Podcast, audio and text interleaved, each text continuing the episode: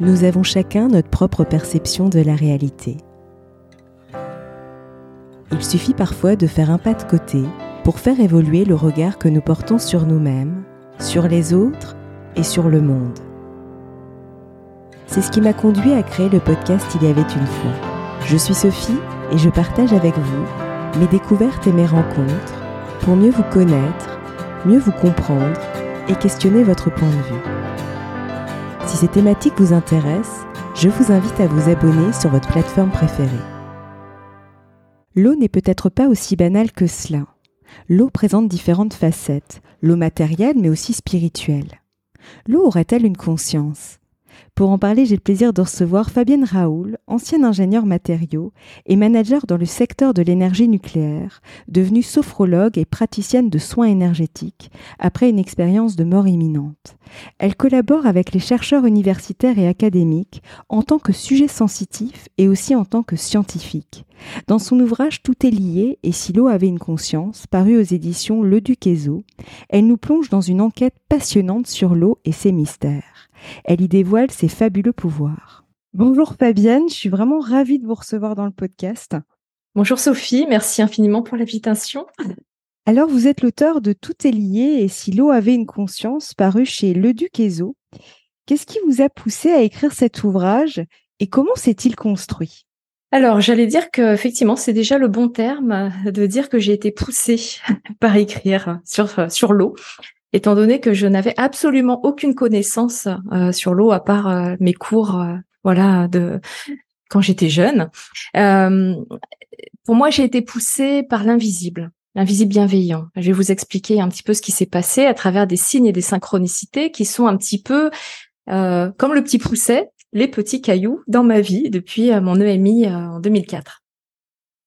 Euh, en fait, il y a plusieurs facteurs euh, qui ont euh, abouti à l'écriture de ce livre et puis à m'intéresser à la thématique de l'eau. Le premier, c'est qu'il y a plusieurs années de ça, eh bien, j'ai découvert que mon grand-père maternel était sourcier. Et alors, je savais qu'il était paysan, manœuvre, mais alors absolument pas sourcier. Et quand j'ai appris cela de la part de, de ma mère, ça a été une vraie surprise, un vrai choc, parce que c'était pas du tout des choses qui se disaient dans la famille.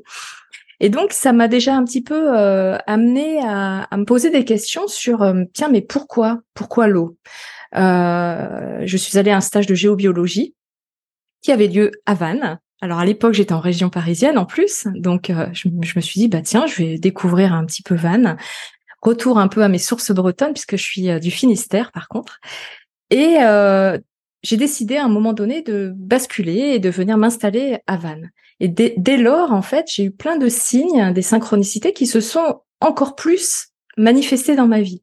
Je vous donne un exemple très concret. Euh, c'était par exemple une de mes clientes qui m'écrit euh, euh, à propos de mon premier ouvrage qui s'intitule Mon bref passage dans l'autre monde. Eh bien, elle m'écrit Mon bref passage dans l'au-delà et l'au-delà écrit EAU.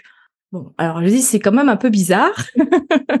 bon, ça c'est un exemple parmi parmi tant d'autres. Et puis je suis partie à Lourdes en fait en 2019 avec une amie et là ça a été pour moi une expérience euh, extrêmement forte.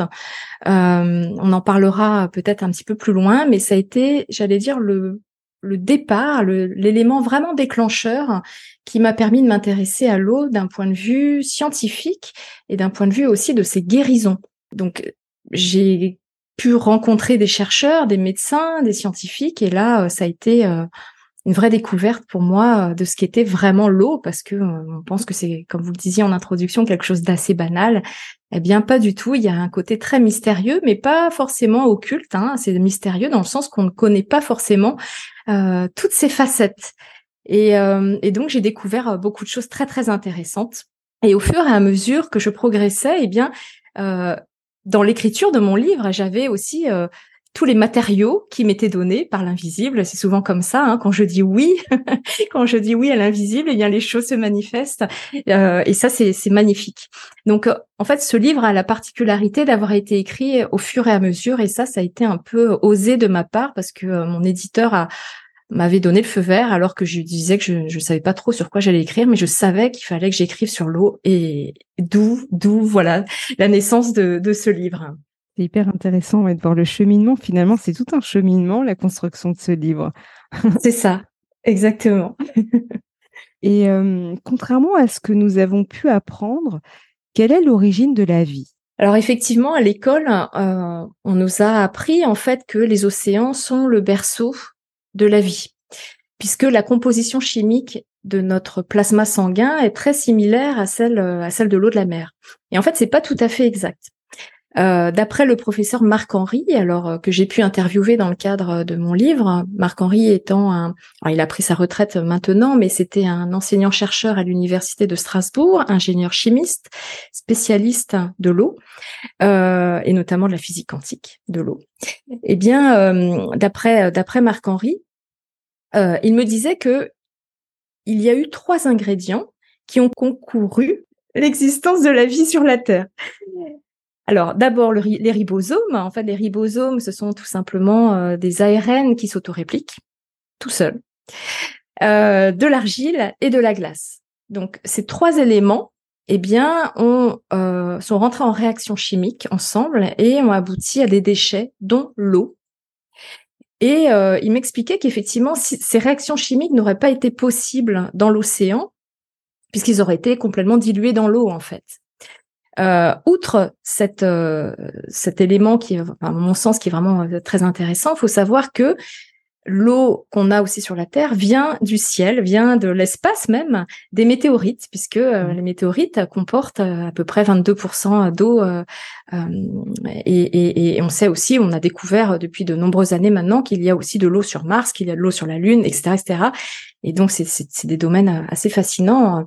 Euh, donc nous ne sommes, la Terre n'est pas un élément tout seul dans l'univers. Voilà, on, voit bien qu'on est en relation avec d'autres, avec d'autres planètes, mmh. euh, avec des étoiles, etc., etc. Et euh, dans votre ouvrage, vous parlez de Lourdes et vous avez relevé que sur les 7000 dossiers de guérison déposés à Lourdes depuis les apparitions, 70 cas ont à ce jour été reconnus comme miraculeux par l'Église. Quelle est la différence entre la guérison et le miracle? Alors déjà, je vais resituer peut-être euh, où mmh. se trouve Lourdes hein, pour les personnes qui ne sauraient pas, parce que c'est vrai que bon pour nous forcément euh, ça, enfin forcément ou pas d'ailleurs, euh, on voit on voit où c'est, mais il y a des personnes qui ne, le savent pas. Donc Lourdes, hein, en fait, c'est dans le sud-ouest de la France, c'est situé pas très loin de Tarbes, et c'est considéré vraiment comme une terre de guérison. Euh, elle est liée aux apparitions de la Vierge Marie à la petite Bernadette Soubirous en 1858. Euh, donc euh, il y a eu 18 apparitions de la Vierge, dont dans ces apparitions, alors il y avait des messages, parfois il n'y avait pas de messages, et un de ces messages était de creuser la terre, creuser le sol pour y faire émerger de l'eau une source. Et s'il s'est trouvé qu'effectivement cette source était miraculeuse, puisque les, guérisons ont commencé à, à, se faire en fait. Hein. Donc il y a eu énormément de, de, de personnes à cette époque-là qui ont été guéries. Et voyant l'ampleur du phénomène, eh bien, euh, il a été décidé de créer un bureau des constatations médicales hein, qui aujourd'hui continue encore euh, à exister. Hein. D'ailleurs, c'est quand même assez, je fais une petite parenthèse, mais c'est quand même assez intéressant que en France, où on est quand même très rationnel, très cartésien, on a besoin de preuves, etc. Eh bien, on est ce, bureau des constatations médicales qui permet d'authentifier justement euh, ces guérisons. Donc, pour répondre précisément à votre question, qu'est-ce qui fait la différence entre des guérisons et des guérisons miraculeuses, donc les fameux 70 miracles, eh bien, il y a sept critères qui sont très exigeants, qui définissent les guérisons miraculeuses. Le premier, de ces critères, c'est il faut que la maladie soit grave. Le deuxième, il faut que ce soit reconnu par la médecine. Troisième, il faut que ce soit une, maladie organique, c'est-à-dire que par exemple quelqu'un qui serait euh, qui aurait une maladie euh, psychologique ou psychiatrique, ça ne rentre pas dans ce cadre-là. Euh, le quatrième critère, c'est que la personne ne doit prendre aucun traitement qui serait à l'origine de la guérison. Cinquième critère, la guérison doit être instantanée, subite, immédiate. Pas juste une régression des symptômes, mais vraiment un retour en fait à la pleine santé, un retour de toutes les fonctions vitales, hein, tout simplement. Et puis le dernier critère, c'est qu'il ne faut pas que ce soit juste une rémission, il faut que ça dure dans le temps. C'est la raison pour laquelle la procédure est extrêmement longue pour obtenir effectivement l'état, le statut de miracle. Euh, le dernier mot en fait de tout ce processus euh, revient à l'évêque euh, qui lui c'est lui qui définit si oui ou non c'est un miracle. Donc on voit bien que c'est à la fois une procédure qui est très exigeante, mmh. qui est religieuse et scientifique et médicale. Donc moi c'est ça que j'aime beaucoup hein, dans cette démarche, c'est que on relie à la fois la science, mmh. hein, le corps médical et puis l'aspect spirituel. On ne comprend pas en l'état actuel des connaissances scientifiques. Voilà un petit peu euh, euh, ce, qui, ce qui différencie effectivement une guérison miraculeuse d'une guérison euh, une guérison classique, ça peut être quelqu'un qui va effectivement guérir d'une maladie, mais ça va être dans le temps. Il va se dire, bah, pour moi, j'ai été guéri à Lourdes, mais voilà, ça s'est pas fait instantanément, ça a pris peut-être six mois, un an, etc. Voilà, voilà en gros la différence. Et justement, l'eau de Lourdes joue-t-elle un rôle dans ces guérisons? Alors oui, tout à fait. L'un des messages que la Vierge a donné à la petite Bernadette, c'était justement venez boire à la source et vous y lavez. En fait, l'eau, elle est à l'origine des guérisons miraculeuses dans plus de 70% des cas. Que ce soit utilisé, qu'elle soit utilisée cette eau en ablution, c'est-à-dire pour se laver, ou bien en ingestion. Donc, euh, il y a des guérisons d'ordre physique, comme on le disait tout à l'heure, hein, les maladies organiques, hein, physiques, peuvent être guéries. Euh, je pense notamment à des maladies neurologiques, par exemple, euh, et notamment la dernière miraculée qui est une sœur, sœur Morio. Eh bien, effectivement, elle a été quasiment paralysée et bah, elle a senti une grande chaleur dans son corps et voilà, elle a entendu une voix qui lui a dit d'enlever ses appareils et elle n'a plus du tout eu euh, besoin d'utiliser euh, la canne ou quoi que ce soit pour marcher. Elle était entièrement guérie. Donc, euh, c'est vraiment, vraiment très, très intéressant. Et le deuxième type de guérison qu'on a pu observer, ce sont des guérisons de l'âme, c'est-à-dire des conversions. Des personnes qui ont eu la foi, donc, euh, ce qui est intéressant, c'est que cette notion euh, de, c'est pour ça que l'eau, elle a cette dimension dite spirituelle en fait. Hein, euh, voilà, le fait d'aller dans, dans, au bain, par exemple, aux piscines à Lourdes, c'est, il peut y avoir un impact hein, sur de guérison physique ou des guérisons de l'âme. Moi, c'est moi, c'est ce que j'ai vécu. Enfin, à titre personnel, c'est comme ça que je l'ai vécu quand j'ai eu cette expérience en 2019 euh, à Lourdes. Euh, moi, j'avais déjà par contre cette euh, foi, je dis bien cette foi et pas cette croyance. J'avais déjà cette foi en Marie, c'est-à-dire cette foi pour moi, c'est l'expérience qui nous transforme. Ça nous touche en plein cœur. La croyance, pour moi, vient de la tête, euh, mmh. vient d'une euh, de choses qu'on nous a dit de penser, euh, d'adhérer. Euh, et, et, et, moi, j'étais pas à milieu de ça parce avant, j'étais pas du tout croyante, pas du tout spirituelle ou quoi que ce soit. Donc, j'ai eu un, un avant et un après. ça date déjà de l'EMI, mais l'expérience à Lourdes a renforcé ma foi dans Marie, en fait, hein, tout simplement. Ouais, ça part pas effectivement du même, euh, j'allais dire, ça part pas du même point.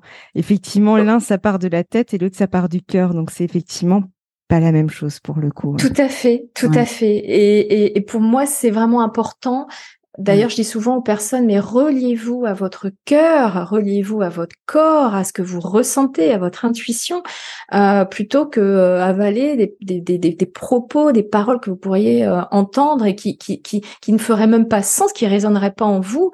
Euh, je pense que la vie, c'est une expérience en tant que telle. On est là pour vivre notre propre expérience. Donc, c'est aussi accepter d'être transformé, accepter d'accueillir l'invisible, d'accueillir tout ce qu'on ne comprend pas. Mm. Euh, les traditions, la plupart des traditions religieuses et philosophiques, pour elles, euh, l'eau, eh bien, c'est une source de vie. Hein, c'est également un moyen de purification du corps, un moyen de purification euh, de, de, de l'âme. C'est un lieu de régénérescence. Hein, on le retrouve mm. un petit peu, un petit peu, un petit peu partout. Et ça, c'est vraiment le point commun de, de toutes les religions ou traditions. Et, et l'eau a-t-elle une mémoire? Alors, d'après des expériences qui ont été réalisées dans les années 80, la réponse est oui. Euh, je ne vais pas rentrer trop dans le détail, hein, mais en, faisant très court, Jacques Benveniste, hein, qui était un médecin immunologiste euh, au CNRS et puis euh, à l'INSERM, en fait, a réalisé des expériences sur l'eau. Les expériences ont consisté en une haute dilution d'un allergène, alors au point que cet allergène, eh bien, n'était plus présent en termes de molécules physiques dans l'eau.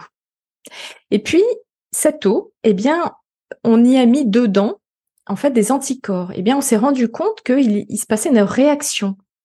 C'est-à-dire que les anticorps réagissaient comme si les allergènes, qui pourtant n'étaient plus du tout présents en termes de molécules physiques, mmh eh bien, réagissaient comme si ces, anti, ces antigènes étaient toujours présents. Donc, c'est quand même assez, euh, assez stupéfiant.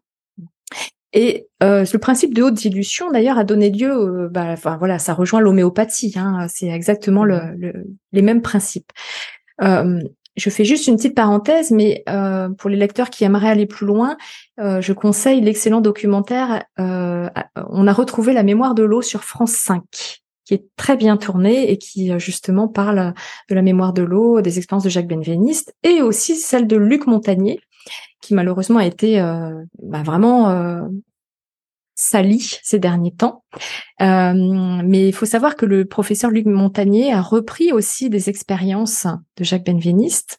L'expérience de Jacques Benveniste a montré que toute molécule, que ce soit euh, les molécules présentes dans les bactéries, dans les virus, etc., eh bien, a une signature électromagnétique. C'est ça qui a été mis en évidence et que l'eau a cette faculté de garder cette euh, signature et de la restituer par ailleurs. C'est comme en fait euh, un CD, un compact disque ou un MP3. C'est vrai que c'est un peu plus moderne le MP3 que le CD. Je suis restée aux anciens fonds. Mais c'est un petit peu le même principe euh, qui est euh, quand vous mettez un, voilà un, un, CD, un enregistrement ou MP3, eh bien le son qui est émis bah vous l'entendez et pourtant le chanteur n'est pas là avec vous, mmh. présent. Bah c'est exactement la même chose qui se passe. Donc euh, le concept en fait a été repris par la suite par Luc Montagnier euh, qui euh, a hum, comment dire a, a, a, a, utilisé un ADN. Pareil, le principe de haute dilution hein, dans l'eau. L'eau ensuite va garder la signature électromagnétique de cet ADN et il a codé et enregistré ce fichier ce fichier a été envoyé dans un laboratoire en Italie. On a fait écouter ce signal à un tube à essai qui contenait de l'eau, les constituants de base de l'ADN. Alors ça, on va revenir à des cours de, biologie de terminale. L'adénine, guanine, tyrannine, cytosine, AGCT. Euh, plus en fait une enzyme qui s'appelle une polymérase, qui, qui est la colle en fait tout simplement. Donc ces trois éléments, donc je répète, constitutifs du, tube à essai, on a de l'eau, on a les constituants de base de l'ADN, on a euh, l'enzyme polymérase. Eh bien, quand on fait écouter comme un CD ce fichier, eh bien, le fichier qui était à Paris, hein, euh, eh bien, à ce moment-là, l'ADN se reconstitue à 98%. Donc ça, c'est quand même assez impressionnant, euh, je trouve, comme expérience. Euh, ça montre bien que l'information, c'est bien un principe d'information qui est en jeu. Mmh.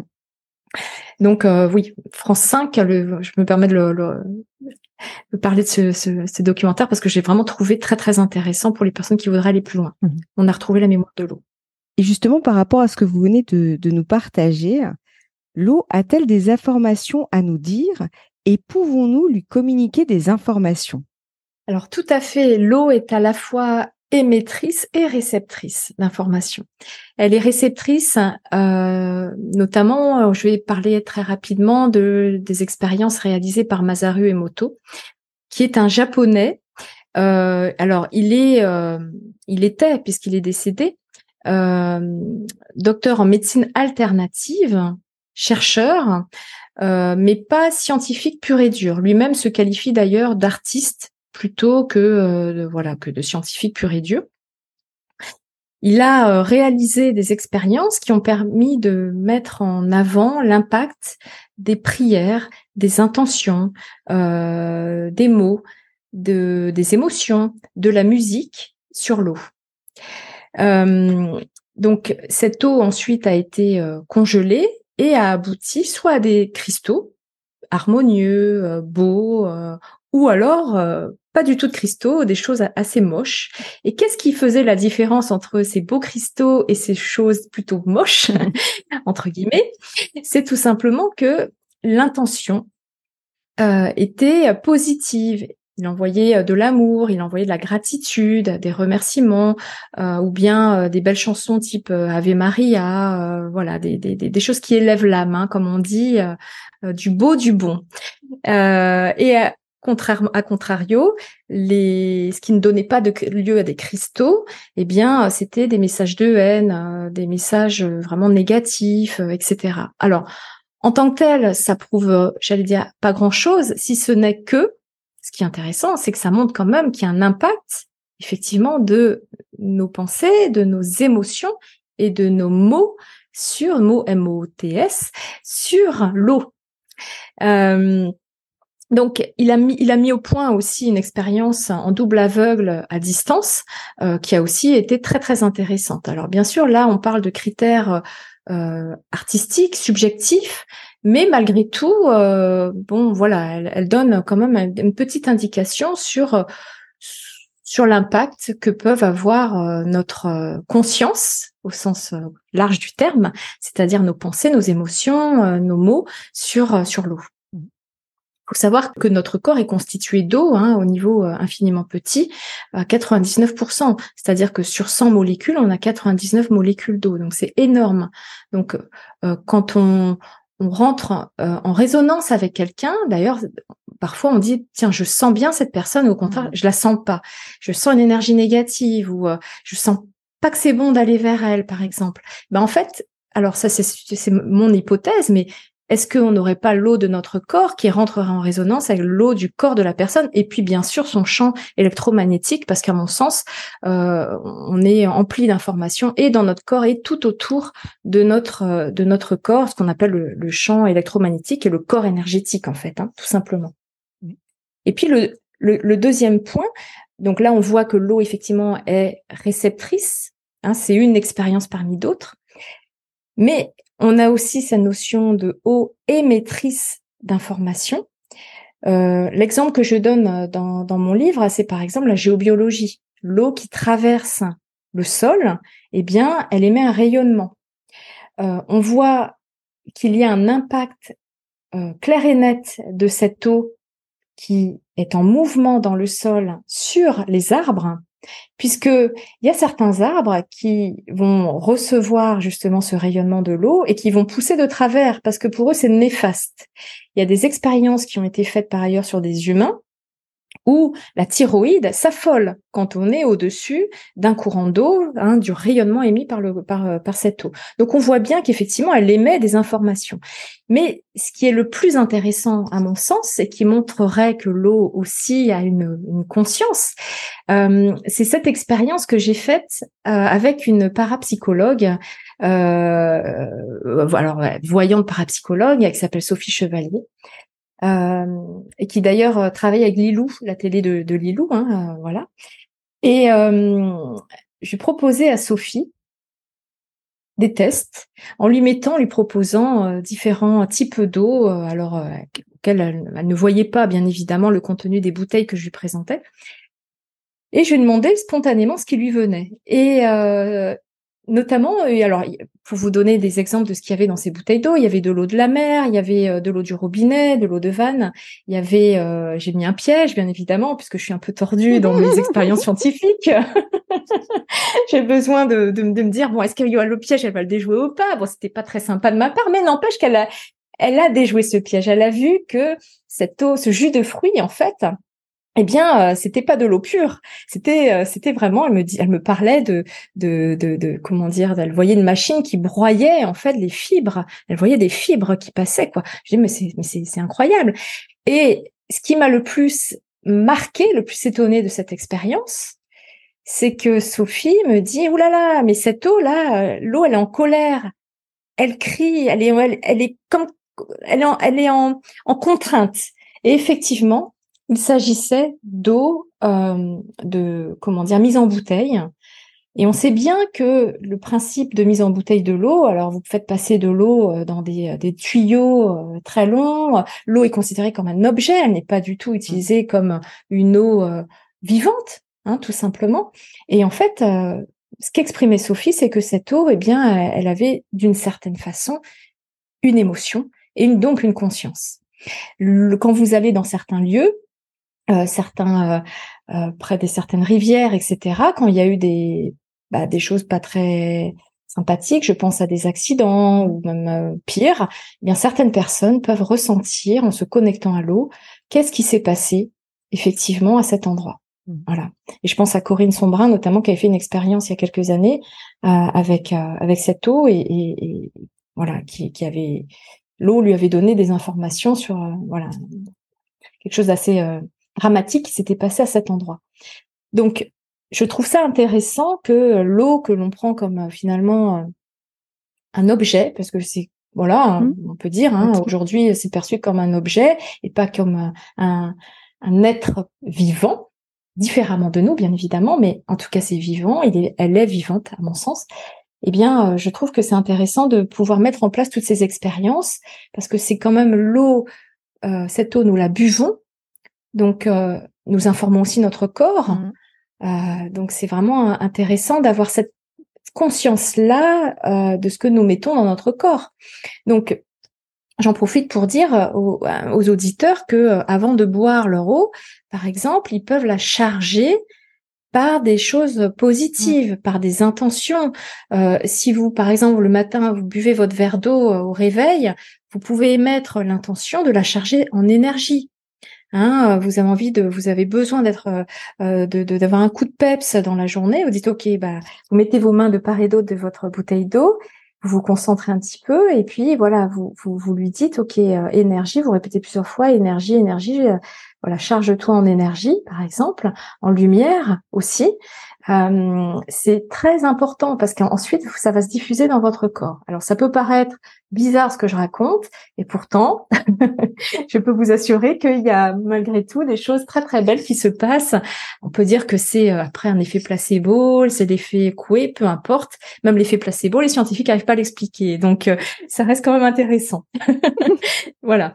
Donc j'en je, profite pour dire ça également. Donc N'hésitez pas à, magnétiser également votre eau, hein, tout simplement, à lui mettre une information, une intention, c'est euh, hyper important. Mmh.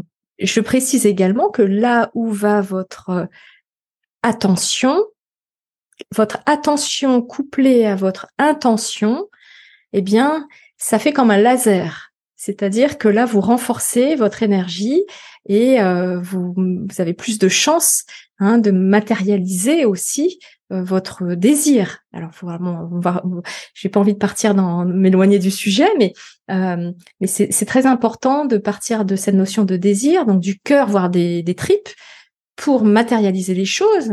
Encore faut-il que ce soit en cohérence avec euh, notre âme, bien évidemment. Mmh. Ça c'est important, parce que si demain, moi je dis bon bah je veux gagner à l'euro million, et puis que j'y pense, je me dis bon Fabienne elle a dit l'attention, l'intention, etc. Oui, mais d'accord. Mais si c'est pas ce que l'âme a prévu aussi pour soi, ça marchera pas. Enfin, c'est pour ça que bon, voilà, la notion de la loi d'attraction, moi, je suis un petit peu plus euh, dubitatif par rapport à ça. C'est pas un truc magique comme mm. ça. Euh, voilà, je, je, bon, c'est mon petit, euh, ma petite parenthèse que je fais, mais mais il faut être vigilant euh, par rapport à ça. Ah mais je suis totalement d'accord. Mais pour moi, il faut aussi, j'allais dire, vibrer l'information entre guillemets, mais d'un point de vue honnête en fait, pas se dire qu'on se qu'on le vibre, mais vraiment en fait euh, et, et, parfois en fait ça demande aussi euh, bah, d'aller visiter parfois enfin des, des émotions qu'on n'a pas forcément envie de voir pour pouvoir contacter vraiment cette vibration. Et euh, donc ça me parle beaucoup et c'est vrai que l'ayant vécu dans mon propre cheminement à un moment donné je me suis ah oui, je vois la loi d'attraction un peu différemment que ce qu'on peut entendre, euh, qui est finalement pas fausse, mais qui est en surface alors qu'en réalité, c'est plus subtil. Donc oui, ça me parle beaucoup, en tout cas, ce que vous dites ça. On bah, tant mieux. je trouve ça très intéressant. Je, vais tester. Je n'avais pas pensé, mais c'est marrant parce que quand on a débuté le podcast ensemble, je me disais, en fait, il faudrait euh, la boire un peu plus en conscience. En fait, c'est ce qui m'est venu. Exactement, mais c'est tout à fait ça. C'est la boire en conscience. C'est aussi euh, la remercier. Euh, c'est très important la gratitude, hein, la gratitude, le bienfait, euh, les, les, les, bénir. Il y a deux choses qui sont très importantes chez un être humain. et qui sont, euh, bah, ça remonte à très très loin, c'est la gratitude et la bénédiction. La bénédiction, c'est dire du bien, faire du bien, c'est bénir. D'ailleurs, on bénissait avant euh, dans, dans nos repas, euh, avant de manger, etc. Mais c'est moi ce que je fais. Enfin, je sais pas, c'est une petite, une petite parenthèse, mais je me dis avant de manger, ok. Alors pareil, il y a de l'eau dans ma nourriture, hein, c'est la même chose. Euh, en fait, je me dis, ok, là, ce que j'ai dans mon assiette, ou dans mon que ce soit l'eau que je bois, eh bien, je sais qu'il y a des gens derrière qui ont travaillé. Je sais que c'est la terre qui a nourri, qui m'a nourri et qui nous nourrit. Donc, euh, c'est des petites graines dans la terre qui vont grandir pour donner une plante, hein, qui va être ensuite cultivée, qui va être ensuite euh, acheminée, euh, voilà. Et, et, et, et, derrière, il y a tout un. C'est les animaux aussi, c'est les insectes. En fait, c'est se dire qu'on est nous en tant qu'être humain en bout de chaîne mais vraiment en bout de chaîne, hein, comme on l'a appris. Mmh. Euh, moi, je me souviens, au, je sais plus c'était au primaire ou au collège, on nous apprenait ça. Euh, euh, on est en bout de chaîne, nous, l'être humain. Alors, on se considère bien évidemment super contrôlant la nature, etc., la planète, parce que on domine mmh. hein, avec notre cerveau, notre petit cerveau. mais en réalité, on voit bien, s'il n'y a plus d'insectes, mmh. bah on peut plus il y a plus de pollinisation il y a plus il y a c'est la fin on voit bien hein, le, le, le, le, j'allais dire la, crise dans laquelle on est à l'heure actuelle. Donc c'est aussi prendre conscience que nous sommes un petit maillon de toute cette chaîne mmh. et on a besoin des animaux, on a besoin de l'eau, on a besoin des insectes, on a besoin des poissons, etc., etc. Donc c'est retrouver aussi notre place euh, d'être vivant au sein de la nature et pas d'être supérieur, contrôlant sur la mmh. nature. Je crois qu'il y a vraiment ça, c'est l'enjeu de notre époque. Je suis désolée, je pars un peu sur autre chose, mais en même temps, c'est c'est en lien à mon sens avec l'eau, mais c'est retrouver tout simplement cet équilibre au sein de la nature euh, et non comme être au dominant la nature. C'est pas possible. On ne peut plus fonctionner comme ça. Mmh. C'est fini.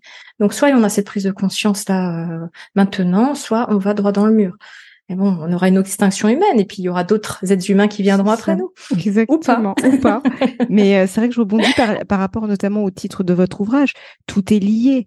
Tout est lié. C'est qu'en fait, finalement, on est tous liés, mais il n'y a pas de supérieur ou d'inférieur. Tout est lié en fait. Je, pense que le, le, je veux dire, ce, ce, ces, trois mots résument très bien en fait finalement ce que ce que vous venez de dire. Ouais. Oui, en fait, tout est lié. Ça veut dire qu'il y a une interconnexion entre entre tout le vivant, mmh.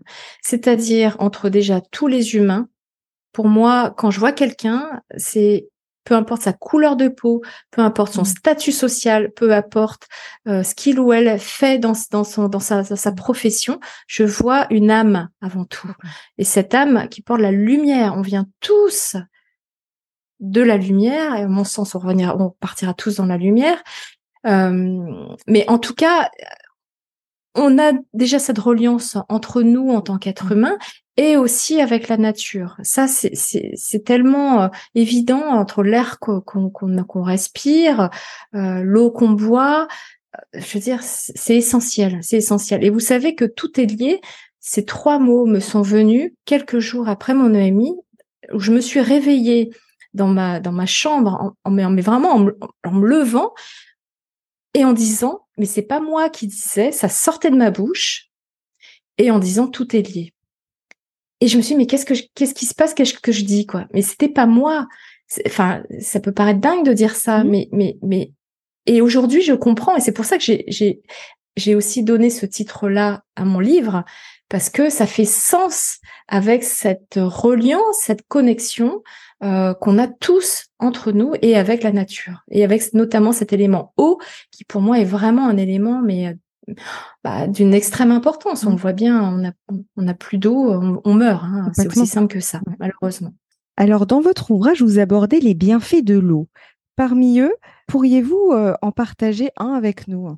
Alors, je dirais que la première fonction de l'eau, euh, c'est de drainer en fait les toxines du corps. Bah, déjà, ça c'est la base. Donc, boire au moins un litre 5 d'eau par jour. Ça, c'est important, indépendamment du thé, du café, des tisanes. C'est vraiment important de pouvoir éliminer. Euh, D'ailleurs, vous pouvez purifier votre eau, la magnétiser, hein, comme on parlait, faut la dynamiser. Hein, J'en parle un petit peu dans le livre de certaines approches, certaines manières de le faire.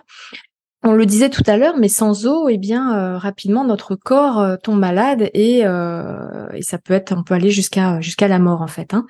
Donc l'eau, elle nous purifie intérieurement, mais aussi elle purifie notre corps énergétique. Moi, ce que j'aime bien dire aussi aux personnes, c'est quand vous prenez votre douche, prenez-la en conscience. Ah oui, je suis tellement d'accord. C'est-à-dire qu'en fait, vous pouvez remercier l'eau.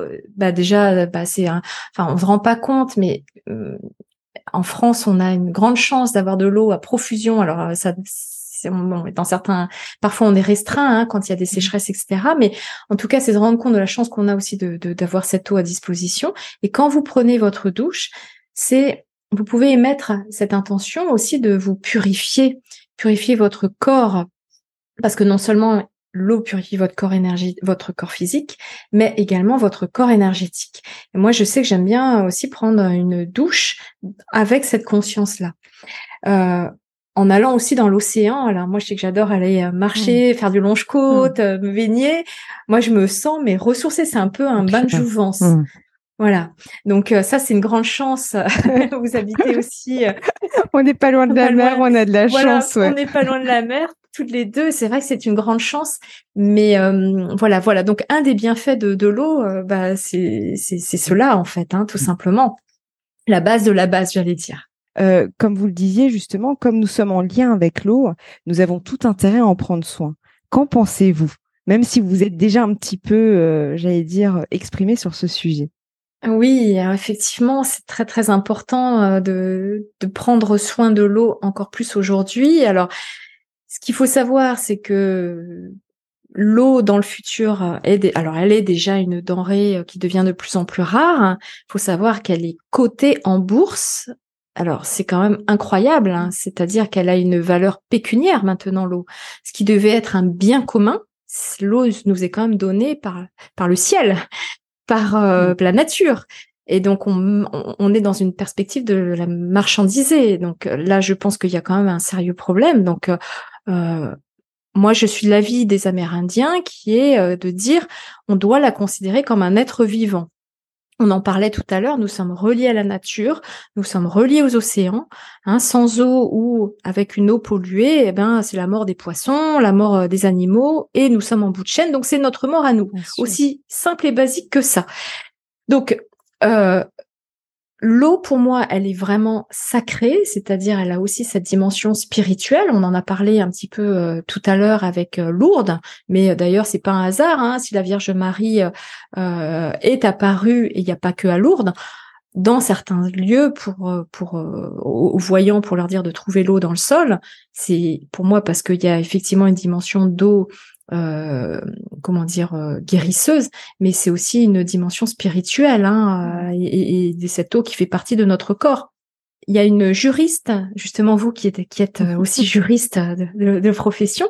Alors il y a Valérie Cabane que je cite aussi dans mon, dans mon livre, qui est juriste écologiste et qui milite pour la reconnaissance en fait de l'eau comme étant une, une personne de droit. Et je suis tout à fait d'accord parce que aujourd'hui, on en arrive à un extrême où, tant qu'on ne légifère pas, mmh. eh bien, ça devient du grand n'importe quoi. Donc, on a besoin de légiférer. On a besoin, peut-être, d'ailleurs, comme pour les animaux, de, de, de, mettre certaines lois pour les considérer aussi comme des êtres sensibles, des êtres euh, vivants qui ont une conscience. Mmh. Et ça aussi, c'est quelque chose qui me tient à cœur, mmh, euh, cette notion de conscience animale. Euh, et donc de les voilà de, les respecter et l'eau on doit aussi la respecter. Et quel serait votre mot de la fin pour clôturer notre échange? Alors je dirais tout simplement que notre corps a soif de cette eau matérielle et que notre âme a soif également de cette eau spirituelle. Et alors en ça, pour moi, je reviens à nouveau à cette notion de foi, c'est-à-dire que Bernadette, la petite Bernadette Soubirous, ça me disait que l'eau de Lourdes n'avait pas plus de vertu que ça si on n'avait pas la foi. Et je pense que cette foi, c'est-à-dire cette reliance en fait à l'invisible, tout simplement, à quelque chose de plus grand que nous, eh bien, c'est ce qui nous rend vivants. C'est ce qui nous guide dans notre quotidien. Et je vais citer euh, Angelus Silesius pour terminer, qui était un médecin théologien, prêtre et mystique allemand du XVIIe siècle, qui nous appelle à revenir à notre cœur et à laisser ce plus grand euh, agir à travers nous. Alors, la citation est la suivante. N'appelle pas Dieu à, voix haute, car sa source est en toi. Et si tu n'obstrues pas le passage, rien n'en suspend la coulée. Hmm. Je trouve magnifique faire ce lien entre cette eau que l'on a aussi à l'intérieur de nous, cet invisible hein, qui est là pour euh, nous guider aussi tout simplement et et nous nous amener à cette reliance en fait. Ouais, c'est exactement ça. Ça me parle beaucoup effectivement. Un très très grand merci. Bah c'est moi qui vous remercie infiniment Sophie. Vraiment, merci pour toutes ces questions et cet échange très sympathique. En tout cas, c'était un plaisir aussi d'échanger avec vous. Et en tout cas, pour nos auditeurs, euh, je les invite, s'ils veulent en savoir plus, à lire votre ouvrage. Tout est lié. Et si l'eau avait une conscience paru aux éditions euh, Le Duc Ezo, que j'ai trouvé très intéressant. Et comme je vous disais, euh, j'allais dire en off, euh, j'ai trouvé ça intéressant parce qu'aussi, on, on, traite un sujet, j'allais dire, euh, qui peut paraître justement subtil, irrationnel même peut-être, euh, et avec une approche rationnelle. Il y a vraiment ces deux qui coexistent, le subtil et le rationnel. Et, et du coup, je le trouve très riche pour ça aussi parce que l'approche est intéressante. Merci beaucoup. j'essaie, j'essaie de, relier la science et ce monde euh, dit de la spiritualité en toute simplicité et aussi à travers mes expériences parce que c'est ce qui me guide en fait, tout simplement. Et vous le partagez d'ailleurs dans votre ouvrage et c'est très intéressant aussi ces retours d'expérience. Et puis ça, ça, ramène du concret. Donc euh, oui, c'est très oui, tout à fait. Merci. Merci à vous. Merci Sophie. si vous avez aimé cet épisode, n'hésitez pas à lui laisser 5 étoiles sur Apple Podcast ou un pouce sur YouTube. Et surtout, abonnez-vous sur votre plateforme d'écoute préférée pour ne manquer aucun épisode. Je vous souhaite une très belle journée ou une très belle soirée et vous donne rendez-vous dans deux semaines. À bientôt!